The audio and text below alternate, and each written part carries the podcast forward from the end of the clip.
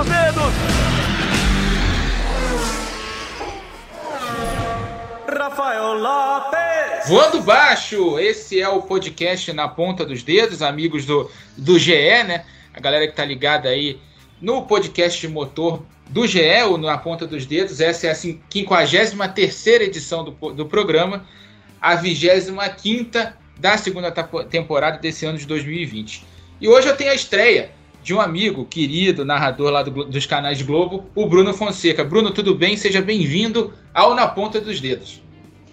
Fala, Rafa, uma alegria estar com vocês pela primeira vez. Bom falar depois de um final de semana como esse da Stock e já, obviamente, falar de Fórmula 1 que está de volta no próximo final de semana em Spa.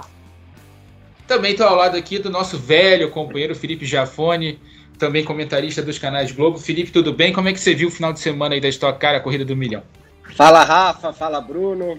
Ah, corridinha boa, né? Do sábado, é, para mim foi uma corrida até mais agitada, né? É, principalmente para a TV.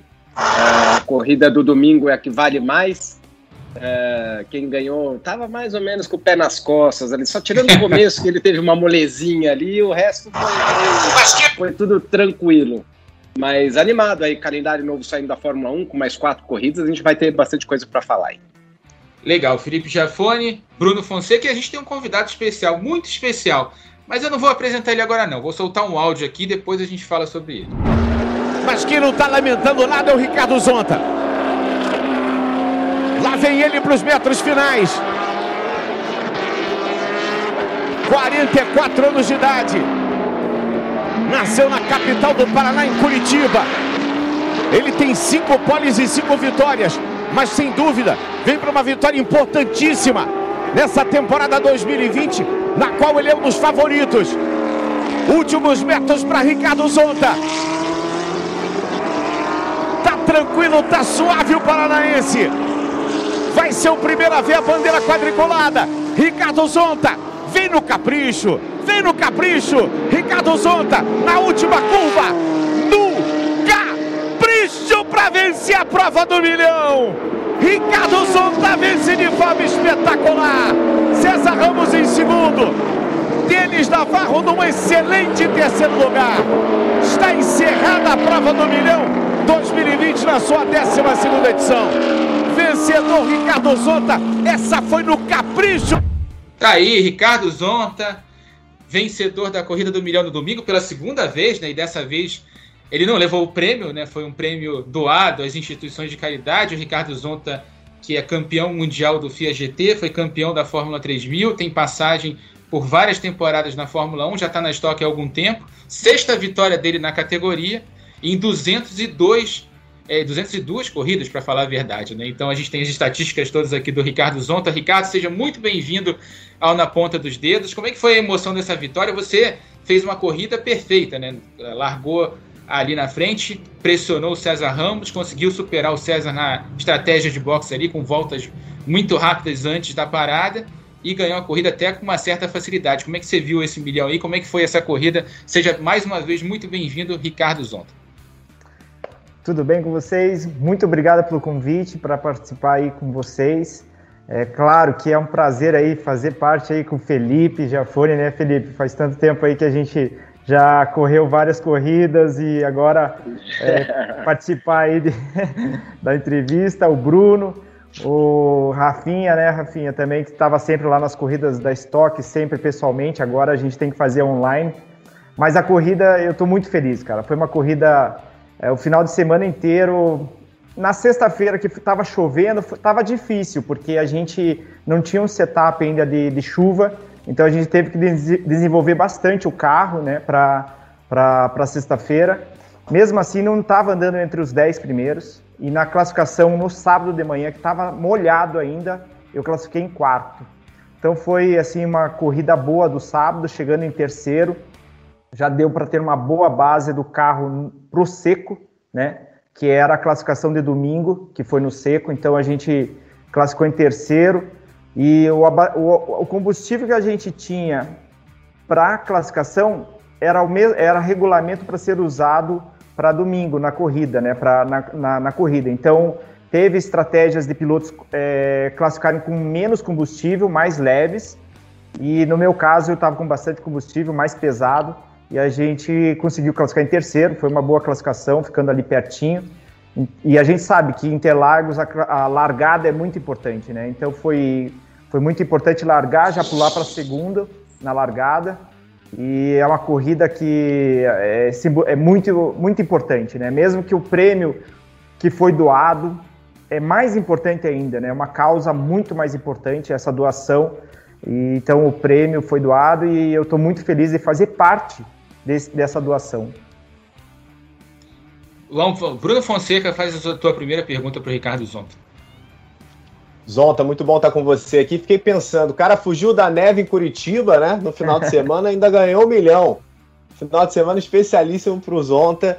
Você já tinha vencido também em Goiânia, né? Numa condição completamente diferente em relação à temperatura. É um carro novo. Queria que você falasse um pouquinho de como foi tua avaliação no geral e da tua equipe de correr no molhado, né, de ter um bom resultado, assim como vocês tiveram em Goiânia também um bom resultado, e as suas expectativas em relação ao que vem por aí, é um calendário comprimido, né? Os desafios são muito grandes, mas o que acontece até agora, contigo e com a tua equipe, traz uma expectativa boa de um possível título no final da temporada, mesmo que a gente ainda tenha um início em que as equipes e os pilotos estejam buscando um bom acerto, já que esse carro é totalmente novo?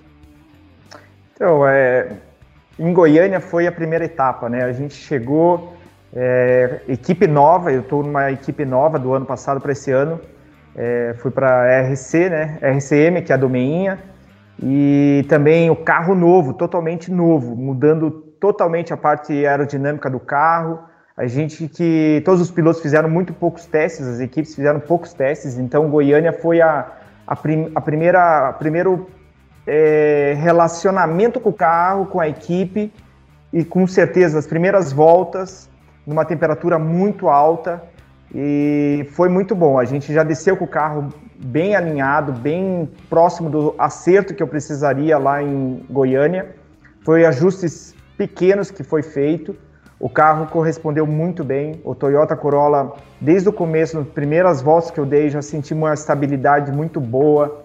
É, isso que mudou tudo, né? A, aerodinâmica do carro do ano passado para esse ano mudou totalmente. É um carro é, com menos aerodinâmica, ele tem menos eficiência aerodinâmica, né? Não é um carro tão de competição assim de aerodinâmica, mas é um carro que você vem é, brigando mais com ele. Você tem que trabalhar mais para guiar o carro. Então foi, eu me adaptei muito bem a isso. Também junto com o Joselmo, que é o meu, o meu engenheiro polenta, a gente conseguiu ter um relacionamento é, afinado para ajustar o carro. Então isso está fazendo muita diferença. É claro que Goiânia foi muito quente, chegou em Interlagos muito frio. Né? Então várias equipes, vários problemas que a gente teve em Goiânia de temperatura ou de refrigeração, em Interlagos já não teve mais. Então isso já foi uma até entre nesse intervalo teve equipes teve uma equipe que fez os testes para tentar desenvolver melhorar esse esse resfriamento, né? E evoluiu nessa parte. Então os carros estão muito bem é, constantes. É claro que nesse momento, como líder do campeonato, é muito bom. É uma coisa assim que é, sempre tentei na minha carreira, né, na Stock Car, ser líder do campeonato. Claro que agora é muito cedo ainda para falar, ainda a gente não está nem na metade do campeonato, começou agora, mas é muito bom poder falar que eu tenho um carro muito bem é, é, com uma estabilidade muito boa e que tem como evoluir ainda. E o meu trabalho com a equipe, o trabalho é, nas pistas, eu tenho como melhorar também, isso faz parte. É claro, o campeonato ele pode vir, mas a gente tem bastante trabalho aí pela frente. Queria antes chamar do Felipe Jafone para fazer a per primeira pergunta dele aqui. Só queria dizer, Bruno e Felipe, que eu cravei no bolão lá no treino de sábado, vencedor do milhão. Só isso que eu queria falar, tá? Mas tudo bem. Felipe, faz a tua primeira pergunta aí para o Ricardo Zonta, por favor. É verdade, é verdade. Ah, você cravou mesmo. Eu acho que eu falei, eu, eu achava que ia ser o César Ramos, né? É, o César estava forte também. E. Não, mas é, é, é legal estar com o Zonta da, da mesma forma que ele estava comentando. Eu e o Zonta começamos no kart, né, Zonta? Tudo muito próximo lá atrás. Uh, idade parecida, acho que ele é um pouco mais velho, assim, né? não, não, ele é mais novo, um pouquinho mais novo. Mas, uh, mas a gente teve uma carreira, né? Eu fui direto para os Estados Unidos, ele para a Europa, uh, e tivemos até uma época um patrocinador que era a BAT, né? Mas que era um, do, do mesmo grupo de cigarro, mas eu usava Hollywood nos Estados Unidos, ele usava Lux Strike, eu acho que, né? Lux Strike 555, é. é é, 555, carro bacana. E eu acompanhei muito perto, porque assim, é legal quando você vai crescendo, você é, correu com aquela molecada toda, e a gente veio de uma, de uma geração, né, Zonta, que muita gente deu certo, chegou, né, assim. Verdade. E, e, muita gente, pelo, cada um no seu objetivo, uns com muito mais sucesso e outros com menos, mas uh, cada um chegou. Lá, então, a gente acabava se acompanhando de longe, apesar de ter perdido contato, né? E, e depois uh, uh, voltou, ele foi para o GT, teve, como o Rafa já falou, um grande sucesso né, no, nos carros de. Uh, nos protótipos.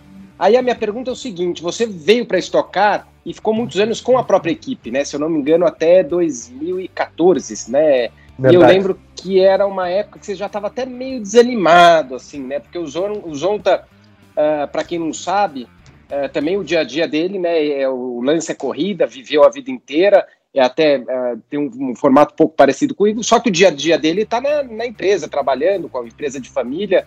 A diferença é que a minha empresa é tudo voltado para competição, a dele não. E, mas assim, é,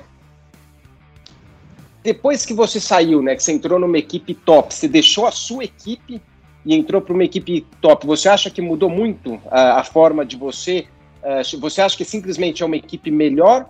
Ou você está numa equipe que você chega sem a preocupação de você ser o dono e de ter que um monte de problema, que a, a equipe não deixa de ser mais uma empresa, que é o que você estava falando antes, né? Eu não posso levar o, a, a semana dos quinta-feira, eu preciso esquecer a minha empresa e guiar. Só que quando você tem a equipe própria, ela não acaba nunca os problemas, né? Você está dentro da tua empresa, os problemas estão voltados para você. Você acha que isso também te ajudou? Porque uh, desde o ano passado, né? O ano passado você teve um ano muito forte também numa outra equipe que não era sua, e agora vem no ano excepcional numa equipe que tá, parece mais ajustada ainda. E mas você, você acha que tem a ver essa relação de você só sentar, colocar a bunda lá e acelerar é melhor, não? Tem sim, com certeza tem. É uma das coisas que eu é, não é me lamentar, né? Mas eu vejo que foi alguns passos que eu dei dentro da Stock Car, que eu, se eu tivesse evitado, teria sido melhor. O que, que aconteceu? Quando eu voltei da Europa, da, da Fórmula 1, que eu estava na Fórmula 1 em 2007, e entrei na Stock Car, a equipe que eu entrei, ela, ela era uma equipe pequena, e no final do ano houve a, a possibilidade de eu comprar essa equipe, né? O meu pai me incentivou muito para eu comprar essa equipe. Então eu animado, pensando, ah, não, vou fazer do meu jeito, vou, né, com a minha é. experiência, com aquela bagagem de Europa, de, né, pensando que era fácil só montar a equipe, né?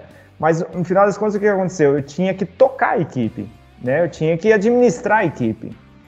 Então é, é, é a parte pessoal, a parte é, de logística é a parte administrativa a parte de tudo. É, eu mesmo fazia tudo. Então, como eu não tinha uma experiência como administrador de, de, de empresa ou de equipe, que é uma empresa, queira ou não queira, uma equipe é uma empresa, Eu é, absorvia tudo, tudo. E era difícil contratar pessoas, eu não conhecia as pessoas dentro da, da, da Stock Car para contratar essas pessoas. O engenheiro que preparava o carro, o Mico, né? Ele é muito bom, era muito bom, ele fazia um carro muito bom. Só que ele cuidava da mecânica e ele não, não, não tinha ninguém que me ajudasse na administração da equipe, dos detalhes, dos patrocinadores, dos adesivos, da limpeza. E eu chegava no final de semana de corrida, cara, eu via aquilo como dono da equipe, não como o piloto. Eu chegava lá e falava: ah, não, pô, aquele adesivo tá torto, o carro tá mal pintado, a equipe tem que varrer o chão, tem que pintar a parede, umas coisas nada a ver, entendeu? Eu não focava no trabalho com a equipe que era no carro, que era desenvolver o carro, que era pilotar somente o carro. A minha cabeça estava olhando a roupa do mecânico, você estava limpa. Se o, se o, se o patrocinador estava vindo ali na equipe, eu tinha, eu tinha que fazer a aproximação como dono da equipe, piloto, com o patrocinador. Então, cara, foi ali um, um período muito difícil. Mas eu entendo por que, que meu pai me incentivou, cara, para eu aprender a dar a administrar uma, uma empresa entendeu? Foi ali o caminho que eu comecei a, a ter noção das coisas de um empresário, de uma, de uma, mesmo que fosse uma equipe de corridas, que o Felipe sabe muito bem que gera muito prejuízo se você não cuidar direito, né? E pô, os resultados. A, a gente é, a gente brinca na Fórmula 1, né, Zontak, como um dono de equipe que falava você quer ser um milionário fazendo co corrida, você precisa começar com, como bilionário. Aí você vira um milionário. é isso mesmo, cara. Era mais ou menos é, isso. É. Então, é, aí, pô, eu, e o que aconteceu? Eu fiquei vários anos nessa tentativa de fazer a equipe melhorar, de ir para frente. E, o, e o que aconteceu? Os meus resultados não eram bons. Começou a ter uma dúvida do meu desempenho, da minha. É, no meu desempenho como piloto, né? Não tendo o resultado, o que acontecia? As, os patrocinadores não vinham para a equipe, né? Então foi, cara, eu, eu joguei errado. Eu, eu, se eu, eu, eu saí da Fórmula 1, se eu tivesse ido para uma equipe, por exemplo, onde eu estou hoje, cara, teria sido já diferente, é, né? Os resultados teriam sido diferentes. É, eu sei, é, eu aprendi, foi um aprendizado para mim. Mas para resultados como piloto, não foi a melhor coisa que eu fiz. Não foi.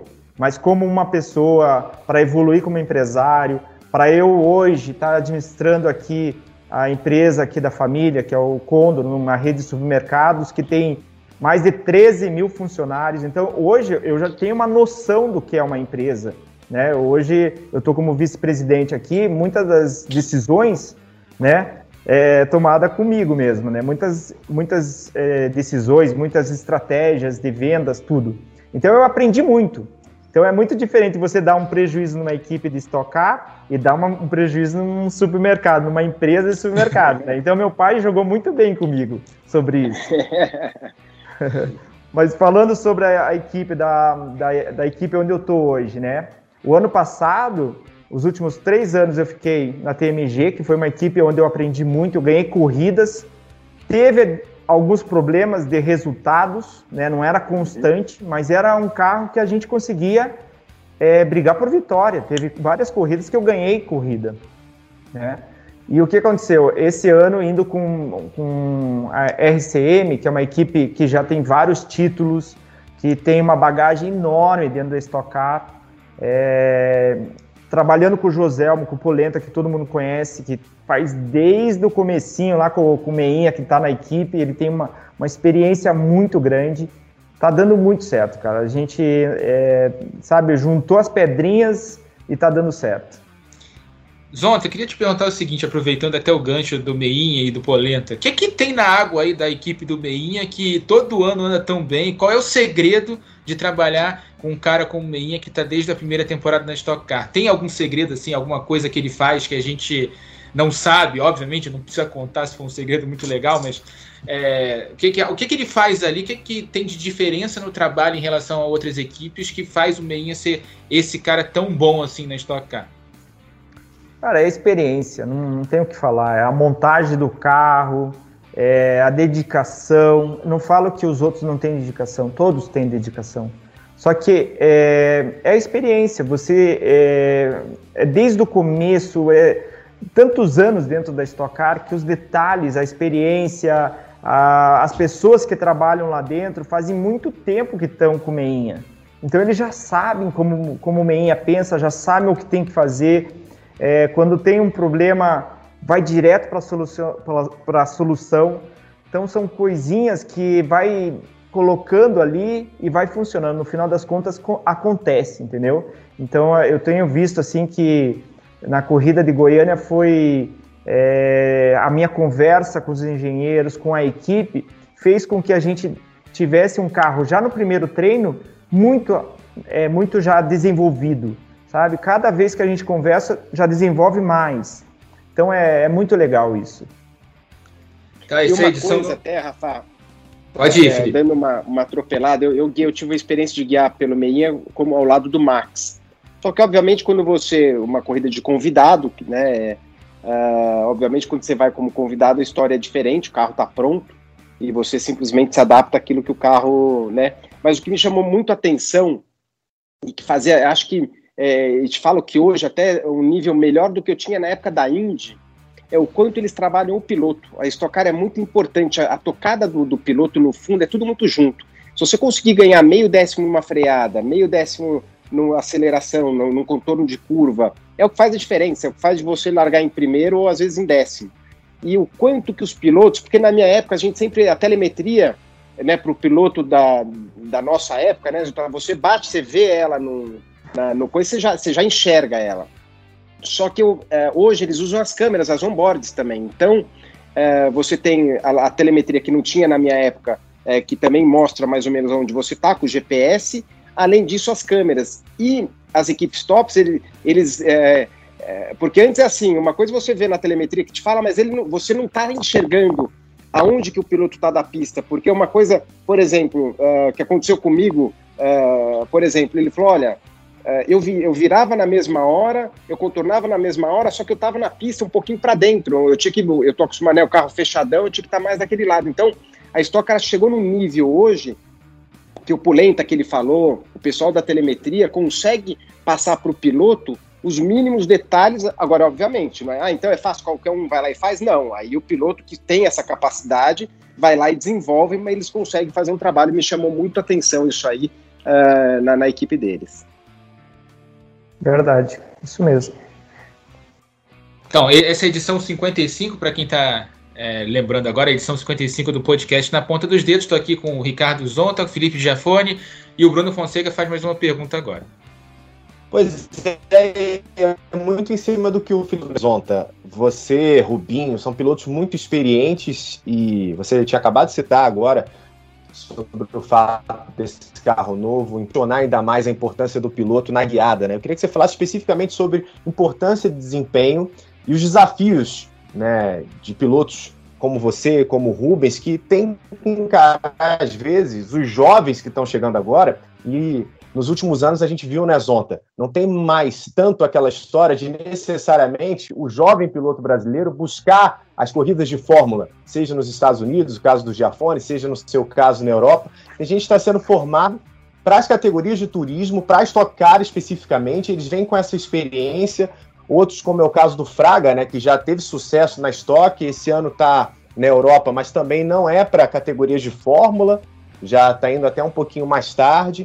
Queria que você falasse um pouco sobre os desafios de caras na tua idade, na idade do Rubinho, de ainda permanecerem competitivos numa categoria tão equilibrada como a Stock Car, e ainda mais agora com esse carro novo, como você mesmo disse, o desafio e a importância do piloto é ainda maior. E até aproveitando a experiência que vocês têm aí por tantos anos, por correr em tantas categorias, faz diferença na adaptação a um carro novo como esse? Então, ô Bruno, é sacanagem chamar a gente de velho, eu e o Felipe. o Rubinho, pô. Quando eu comecei minha carreira, cara, eu via, eu tava lá e eu fui participar de uma corrida da ITC, que é a DTM pela Mercedes. Eu era, era tava entrando em 96, eu tava na, na, na Fórmula 3000, meu primeiro ano, e eu ganhei uma corrida. É, lá na, na acho que Estoril, acho que foi alguma coisa assim. E na corrida depois me, me chamaram para substituir o Magnussen, que o Magnussen substituiu o Mansell na McLaren e eu substituí o Magnussen na, na Mercedes, na AMG, com o carro número 3, branco, lá em Nürburgring.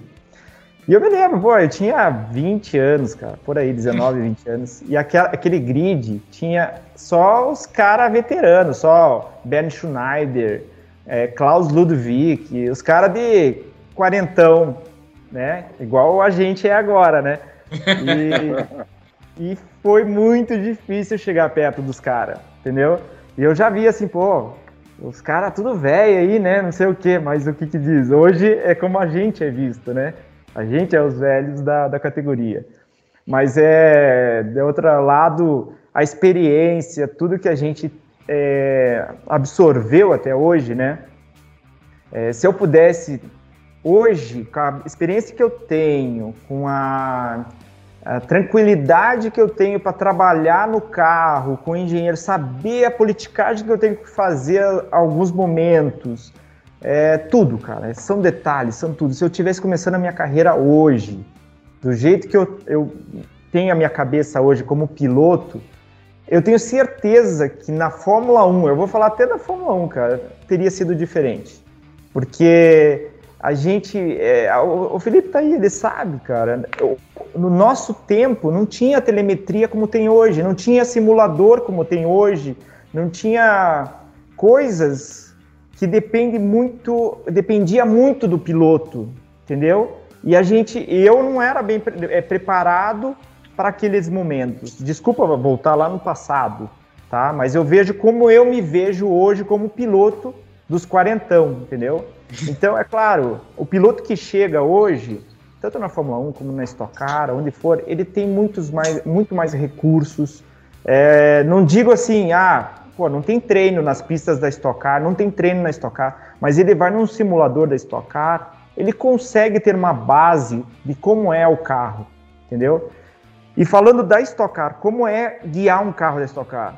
O problema maior de adaptação é porque a gente senta no rodado traseiro do carro. Então, a visão de dentro do carro é muito difícil. Todos os pilotos que chegam na Stock Car, que vêm do, do Fórmula ou que vêm de outras categorias, essa adaptação com a visão é muito difícil. Até hoje, a gente quantas vezes se enrosca porque não tem uma visão totalmente ampla do para-choque do carro lá na frente, ou do rodar do, da lateral aqui atrás. Entendeu? São coisinhas, mas faz muita diferença quando você está andando com um carro que a visão é mais limitada. Então, é, cara, é mais ou menos assim: você vai no simulador, você coloca aquela câmera em cima do carro, fica fácil. Coloca a, a, a câmera do dentro do, do capacete do cara com o volante na tua frente, é outra, é outra guiada, parece, não é? Então, mais ou menos é isso. Estocar é mais ou menos isso. A gente tem que se adaptar. É o meu primeiro ano, quando eu cheguei na Estocar em 2007 lá, a maior dificuldade minha foi essa adaptação de visão do carro. E até aproveitando, Ricardo, falando sobre a questão do carro novo, você foi a primeira escolha da Toyota quando a Toyota chegou aqui no Brasil. Né, o primeiro piloto que a Toyota falou, eu quero trabalhar com ele, é com o Ricardo Zonta. O Ricardo Zonta tem uma história com a Toyota na Fórmula 1. Inclusive tem um carro da Toyota da Fórmula 1 na sala de, de casa dele, né? E queria que você falasse um pouquinho dessa relação e o que, que você está achando dessa novidade da Stock Car esse ano, de se aproximar dos carros de rua, o visual com os carros de rua, claro sendo, não deixando de ser um carro de corrida, mas tendo esse visual, a entrada da Toyota, duas marcas brigando aí por vitórias ao longo da temporada. Como é que você vê isso tudo e esse movimento do Carlos Coll com a chegada da Toyota na Stock Car?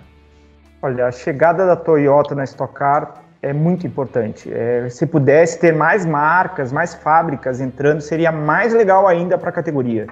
É um momento é, que, mesmo com tudo que está acontecendo em volta no mundo, ter é, essa, essa energia positiva que está dentro da Stock Car, porque a Stock Car está crescendo. Uma fábrica igual a Toyota entrando, competindo, sendo competitiva também, né? Isso que é muito importante. Então a gente vê aí que são o relacionamento meu com a Toyota vem de lá de trás. Em 95, 94, eu, eu corri de, de Tons Toyota na Fórmula 3 aqui no Brasil. Então, o meu relacionamento, o primeiro relacionamento foi lá, nossa, né? não dá nem pra fazer as contas. E aí foi aí na Fórmula 1, quando tive o meu primeiro relacionamento de volta com a Toyota, né? Que eu fiquei cinco, quatro anos direto testando para a Toyota, competindo com a Toyota. Aí o relacionamento muito próximo, os japoneses, o pessoal gostava muito de um brasileiro, do, né? E acabou que quando eu participei do Campeonato Brasileiro de Marcas, foi com Toyota Corolla, fui vice-campeão também. Então foi assim, sempre tive esse contato com a Toyota. E quando eles entraram na, na, na Stock Car, o meu nome foi cogitado como um dos mais é, cogitados para entrar e ser o piloto Toyota mesmo, né? Aí entrou o Rubinho junto, Nelsinho, pilotos com, né, ex-pilotos de Fórmula 1, então isso está sendo muito legal dentro da, da, da Stock Car, até mesmo pelos resultados que a gente está tendo com o Toyota. É claro que todo mundo pergunta, ah, mas a Toyota está com, tá tendo preferência, está tá mais rápida. A gente, eu, a gente analisando bastante esses dados, porque a minha a, a, a equipe RC tem dois carros da outra marca, que é irmã da equipe onde eu ando, que eu sou Toyota, com dois carros. E a gente tem dados para comparação para essas coisas. As duas primeiras pistas são pistas mais rápidas, de retas mais longas, que é onde o Toyota tem a preferência, tem um pouco de, de, de é, como diz, de vantagem. Mas se você for analisar nas curvas de baixa, a outra marca ela ganha do Toyota. E se for para uma, uma pista igual Londrina, Velocitar, Velopark, pistas travadas, eu acredito que a outra marca vai ter vantagem. Então, a equalização está acontecendo, está tendo muitas comparações. Não é, é, eu não acho que ainda é hora de, de julgar isso, porque tem que esperar uma pista travada para ver o que, que vai acontecer na comparação dos dois carros também. Felipe, vamos lá, última rodada de perguntas da Stock para a gente falar de Fórmula 1 daqui a pouco. Felipe Jafone primeiro, depois o Bruno. Não, é, eu acho que está é, vendo aí, eu, ia falar justamente dessa diferença, né, para o pessoal que uh, que está meio distante, uh, eles têm o, o, tal do PEC 1, PEC 2, né, que deu Uh, no PEC 1, o que, que, é? Se uma marca abre mais de. Uh, eles, eles pegam os dois melhores carros de cada marca, a partir daí, os carros que tem. Quando tiver uma diferença maior de 30 pontos, eles uh, dá o gatilho do, do, do, PEC 1. O PEC 1 só mexe em pressão aerodinâmica. E eu, quando eu ainda vi né, que os carros da, da, da Toyota são um pouquinho lá, coisa de um quilômetro, quilômetro e meio mais rápido de reta. Quando você libera o PEC 1, ele só dá mais pressão aerodinâmica, quer dizer, você vai ganhar a enfreada, ganhar em contorno de curvas rápidas, só que no caso de Goiânia e Interlagos, talvez esse PEC 1 não faria muita coisa, tanto que o pessoal né, nem preferiu. E eu queria saber, na, na opinião do Zonta, uh, o que, que ele. É lógico que eles não experimentaram, eu, não sei se você já experimentou ou não. O PEC 2, uh, pelo que eu lembro direito, você pode uh, abaixar em torno de 6 ou 7 milímetros o carro, uh, todo, que daí você ganha em tudo, né? A partir da hora que você joga o carro mais para o chão, você não vai perder a velocidade reta e você vai ganhar de contorno, tanto na de alta como na de baixa. E queria saber o que, que você acha, se você já experimentou um desses uh, pacotes aí. Não, a gente, eu não, não provei o pacote. O único pacote que eu provei no prime, num teste que teve foi a mudança da asa mais para trás, né? principalmente no Toyota, porque a maior deficiência de comparação das duas marcas, o Toyota é muito é, é deficiente na freada e aproximação.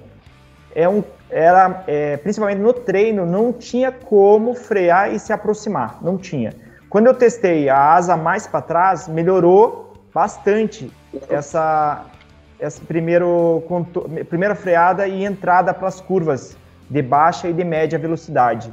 Então foi e já em Goiânia já foi feito como é, regra para todas as marcas por segurança, porque era um, era um carro muito mais arisco do que é, entendeu? Então foi a única mudança que eu testei, o único PEC e que já está nos carros como segurança mesmo. Já está nos carros. Brunão, vai lá, mais uma. Zonta, para a gente lembrar aqui dois momentos importantes dessa corrida do milhão, queria que você falasse um pouquinho para a gente, né? para quem está acompanhando o nosso podcast, é, sobre as estratégias e como esses dois momentos funcionaram ali na sua cabeça dentro da corrida. Primeiro, a ultrapassagem logo no início, né, em cima do, do Matias Rossi, depois o momento do boxe, que você teve a oportunidade de sair do boxe uma diferença já mais confortável em relação ao César. Você mesmo disse depois da vitória, né, que foi uma questão de administração mesmo, depois da parada. É, a manutenção daquela diferença que você teve, que você levou até o final da corrida. Fala para a gente especificamente sobre esses dois momentos que levaram você à conquista de mais uma vez a vitória numa corrida do milhão? Então, uh, eu sabia que o Cezinha estava muito rápido, é, desde os primeiros treinos, na, das duas classificações que tiveram, ele fez a pole, ele é carro muito rápido para classificação. E é, forcei bastante já na, no começo ali para tentar já fazer a primeira volta o mais próximo possível do Cezinha, que eu achei que é, teria, se eu não tivesse essa, essa agressividade, ele teria abrido um, um gap e teria sido mais difícil de buscar ele. Então fui mais agressivo na largada, consegui passar o, o Matias ali na largada e o que aconteceu? Eu, eu, eu tinha um limite que eu não podia deixar o Cezinha abrir, né? Em torno de 3 segundos, ele não poderia abrir mais do que 3 segundos de mim. Porque como a gente previa que ele tinha abastecido mais leve do que a gente, que a gente estava mais pesado, na, no pit stop dele, o abastecimento dele deveria ser 3 segundos mais longo do que o meu, entendeu? Então eu já tinha isso na minha cabeça. A minha, a minha estratégia era parar na primeira volta, na volta 8, como ele parou. Quando eu vi ele indo para o box, eu, falei, eu pensei, ah, não, eu tenho duas voltas aqui agora para dar botão de ultrapassagem e para tentar é, pegar vantagem aqui na pista mesmo.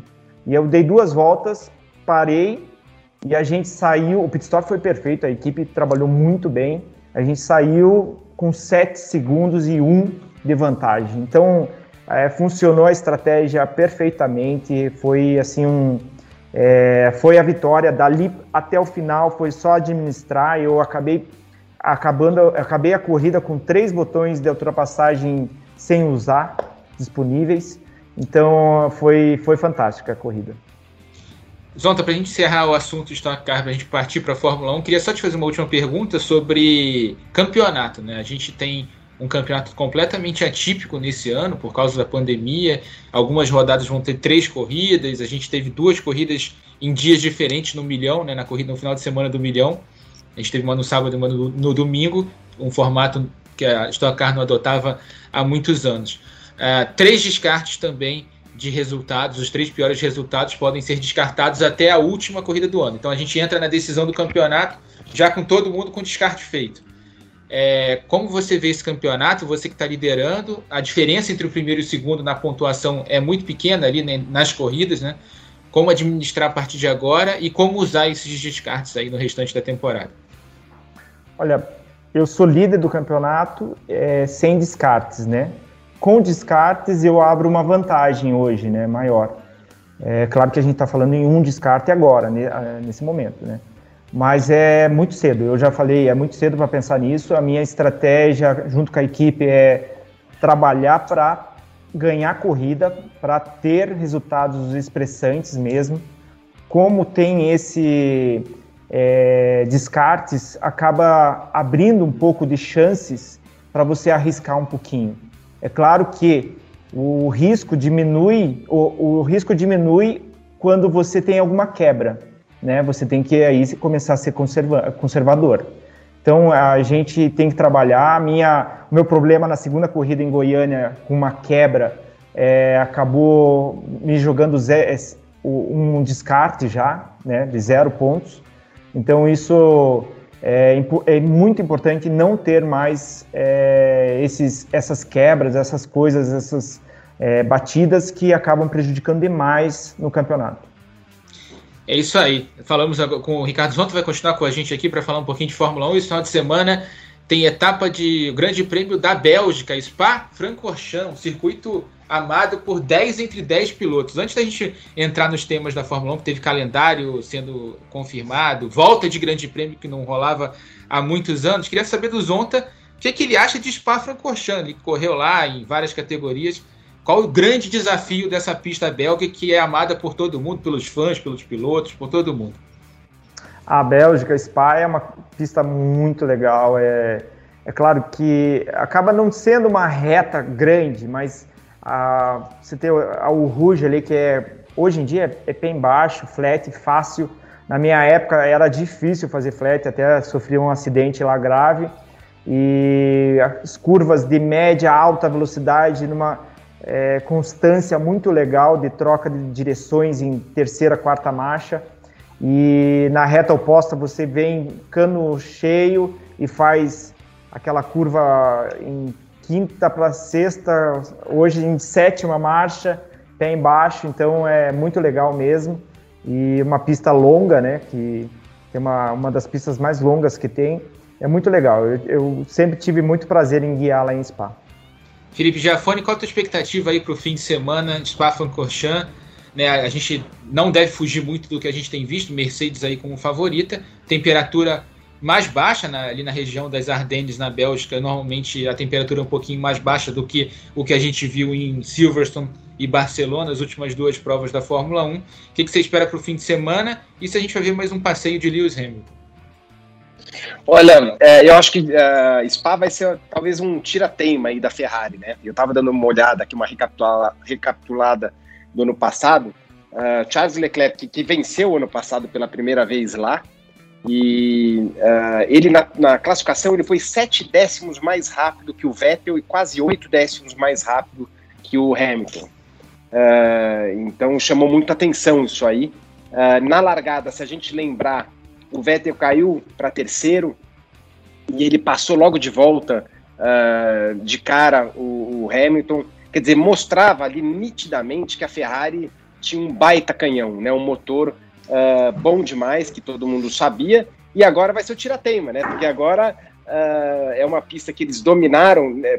na classificação dominaram, e, e, a gente vai saber a real diferença. Eu acredito ainda uh, na, na Mercedes, óbvio, não dá para acreditar em coisas diferentes aí. Estou curioso para ver Max Verstappen e acho se a gente for uh, ver que o Sérgio Pérez, o ano passado, largou em sétimo, chegou em sexto com um carro que a gente sabe que é bem pior do que ele tem uh, esse ano, né? A Race Point melhorou muito.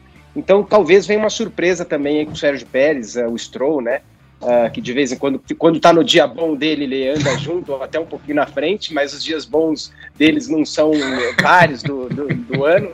E, uh, mas vamos ver, eu acho que tem, vai ser interessante. Uma pista, como o Zonta falou, espetacular. Eu só andei nela, infelizmente, num safety car quando trabalhei de comissário lá, dois anos atrás e já vi que a pista é muito legal, mas não consegui acelerar muito, não.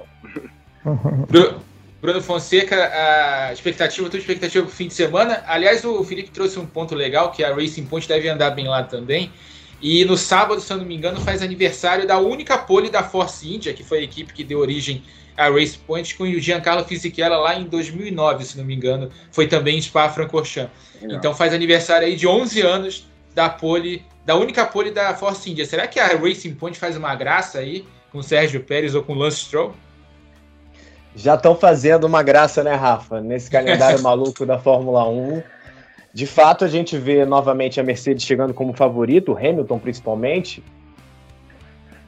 A primeira expectativa é que a gente tenha novamente Verstappen uma dobradinha da Mercedes, o que tem acontecido nas últimas corridas no início da última temporada, a gente viu uma sequência de dobradinhas da Mercedes. A gente está falando em início de temporada ainda, né, por conta de toda a situação da pandemia. Então, eles estariam chegando, se fosse até o ano passado em Spa, depois daquelas férias de meio de ano da Fórmula 1, mas agora a gente sai de uma diferença de apenas duas semanas para mais uma sequência de finais de semana de corridas de Fórmula 1. Então, acho que ah, o fato da expectativa também de ter uma instabilidade em relação à parte climática pode trazer um componente diferente para essa prova.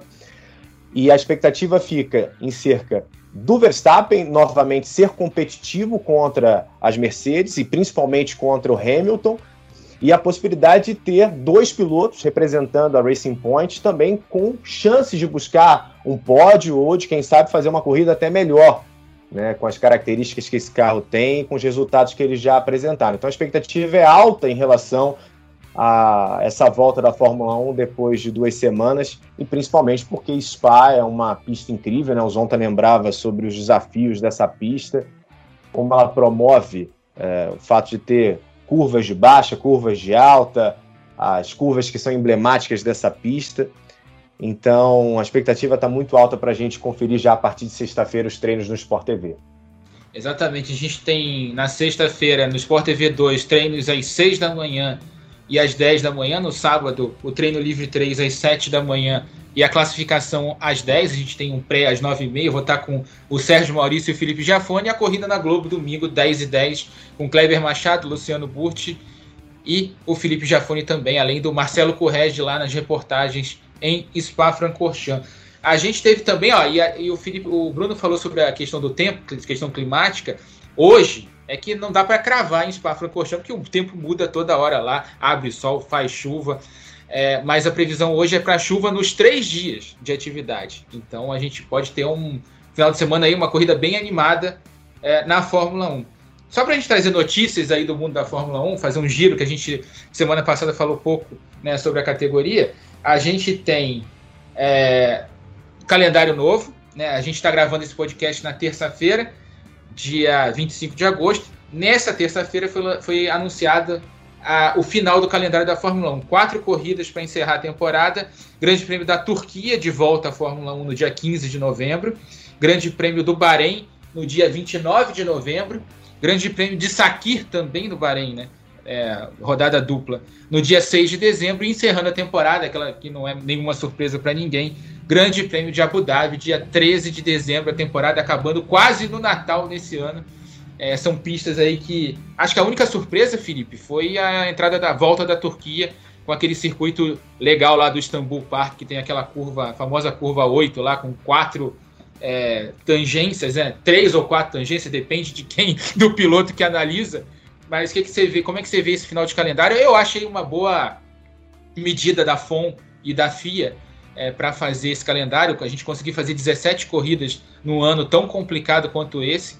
Acho que tá todo mundo de parabéns a Fórmula 1 conseguindo aí fazer um calendário depois da gente temer aí até pela realização da Fórmula 1 nessa temporada depois do início da pandemia da Covid-19. Felipe, o que você acha aí desse calendário e a volta do Grande Prêmio da Turquia? É, então, a volta da Turquia, é, como você falou, muito legal. É, tá de volta agora o que surpreende mesmo é o que você falou, é num ano desse é, a Fórmula 1 conseguir colocar 17 corridas, né? Acho que isso é o mais legal. Então, até para se ter uma, uma, ideia do esforço, né? As equipes mesmo temia, temiam muito uh, isso aí. a Haas uh, já, já tinha até falado, falou, olha, o Gunther, né, Steiner tinha falado, eu não sei o quanto que eu vou investir esse ano, porque a gente depende do dinheiro de televisão e que se pagam se você tem evento.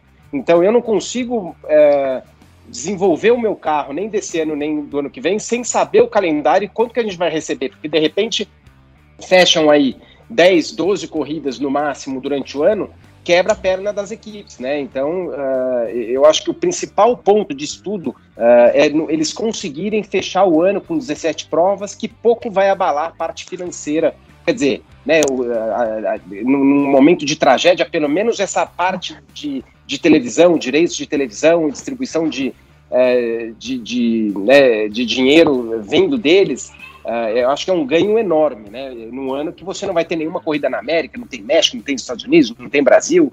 Então, eles conseguirem fazer isso aí mesmo repetindo, eu acho que é, já é o ponto principal desse calendário. E é pela primeira vez desde os anos 80 que a gente não vai ter corrida de madrugada e também não vai ter corrida à tarde. Só vai ter corrida pela manhã no Brasil aqui. É, é bem legal esse, essa, essa estatística. Ricardo, a gente tem nessa temporada a estreia de Mugello, a gente tem a volta de Nürburgring, a estreia de Portimão, né, circuito do Algarve, lá em Portugal. Tem também Imola voltando. É, e agora o circuito de Istambul. Você já andou alguma dessas pistas aí? Como é que, o que, que você acha dessas pistas na Fórmula 1 atual? Olha, eu já andei na maioria. Turquia é fantástica. Eu diria que, olha, se não for mais legal que Spa, tá próximo, viu?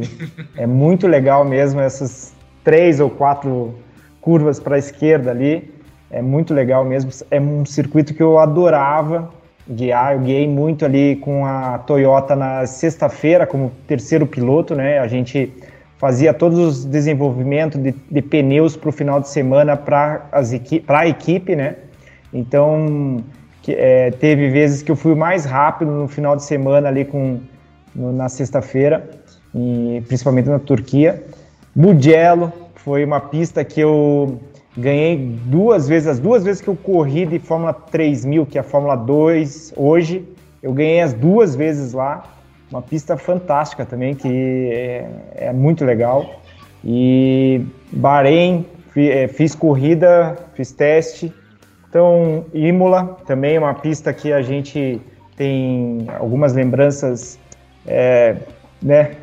Mas é uma pista boa, uma pista que exige muito do, do equipamento, é muita, é, exige muito do piloto também, porque tem que é, pular zebra, precisa muita é, tração o carro, também aquela reta que faz diferença. Então é as equipes aí têm bastante trabalho para desenvolver os carros para essas pistas que não estavam no calendário do ano passado. E a última notícia da Fórmula 1, para a gente já em, se encaminhando aí para a reta final desse podcast na ponta dos dedos, foi que na semana passada foi anunciada finalmente o Pacto da Concórdia, né, o acordo que rege todas as relações comerciais da Fórmula 1, foi assinado por todas as equipes até 2025. Então a gente tem Fórmula 1 no molde que a gente tem hoje, né, tô, tô com a divisão de prêmios, a, a, teve uma tentativa ali de fazer uma divisão mais equalitária para as equipes médias e pequenas. Então a gente tem Fórmula 1 até 2025, tem uma segurança é, de regulamento e de questão comercial até a temporada de 2025. Para a gente encerrar a Fórmula 1, palpites. Quem leva a pole e quem leva a vitória? Eu vou começar com o nosso convidado, Ricardo Zonta. Olha, eu sou. É, vou falar que eu, eu acredito que o Bottas vai dar trabalho lá em Spa. Então é a minha, minha dica aí é o Bottas. Para as duas, pole e vitória? Eu acredito que sim. Bruno Fonseca. Eu vou de pole também com Bottas e vitória do Hamilton. Felipe Giafone. Vamos lá, eu vou de pole com o Hamilton, mas aí, meu, vai acontecer alguma coisa que o Verstappen vai ganhar essa corrida. não tô torcendo mais, né? e vai ter um pódio da Racing Point, hein? Vamos ver. É. Opa! Tá, deixa, deixa. Vocês sabem que. Quem, quem, já quem acompanha aqui o Na Ponta de Dedos sabe que eu gosto de jogar contra a banca, né? Então vamos lá. Pole de. Pole de Sérgio Pérez, vitória. Oh vitória de Lewis Hamilton. Aí não tem muito para onde correr. mas, mas, vamos pegar a surpresa aí da Racing Point no treino. Eles têm andado muito bem nos treinos. Acho que não dá para enfrentar a Mercedes, mas já que é para dar o um palpite, vamos dar o um palpite contra a banca. Então, Sérgio Pérez na pole e Lewis Hamilton vencendo mais uma corrida aí, contando as vitórias para chegar nos números do Michael Schumacher, que com, que com esse calendário de 17 provas, ele tem tudo para bater o número de vitórias do Schumacher nessa temporada. Se eu não me engano, faltam três agora com a vitória no Grande Prêmio da Espanha. Ricardo, queria agradecer mais uma vez tua presença aqui no podcast Na Ponta dos Dedos. Foi muito legal. Parabéns por mais uma vitória na Corrida do Milhão. E que boa sorte aí para o restante da temporada, Ricardo Zonta. Obrigado. É um, um prazer estar aí com vocês. Muito obrigado mesmo. Bruno Fonseca estreando aqui no Na Ponta dos Dedos. Queria agradecer também tua presença. Muito legal fazer o fim de semana da Stock Car contigo.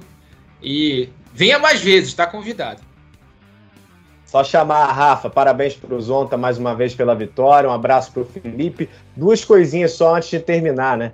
O Felipe estava falando dos resultados da Ferrari, o Vettel também chegou a fazer volta mais rápida ano passado, a gente não está nem falando deles de pole, de vitória, você vê como tudo mudou de um ano para outro. E mesmo com esse ano maluco de 2020, uma coisa poderia mudar, né, Rafa, Zonta e Giafone? A temporada não, não pode terminar mais em Abu Dhabi, gente. Um abraço para vocês. é, mas aí, o, aí a grana manda, né? Abu Dhabi paga uma grana forte para encerrar o campeonato. Felipe Giafone, a gente se vê no sábado né, na classificação da, da Fórmula 1. Obrigado aí mais uma vez pela presença e vamos embora. Um abraço, Rafa, Bruno, Zonta, parabéns aí pelo final de semana. Sabe, toda vez que eu vejo você andando bem lá, você, até o Rubinho, os mais velhos, fala, pô, não tô tão velho assim, por mais que eu não tô nesse tocar, mas não tô tão velho, né? Então é sempre legal de ver aí, a gente que batia a roda desde criança aí, e parabéns. E aproveita essas semaninhas aí, mas eu acho que você vai ter um ano muito bom, tá numa equipe bala e tá no momento bom da carreira aí. Abração. Obrigado, obrigado, obrigado. É isso aí, gente. A gente vai encerrando bandeirada quadriculada aí para edição número 53 do Na Ponta dos Dedos, a 25 edição da temporada 2020. E esse podcast tem a edição do Bruno Mesquita e do Maurício Mota, a coordenação do Rafael Barros e a gerência do André Amaral. Velocidade nos canais Globo, emoção na pista. Na ponta dos dedos,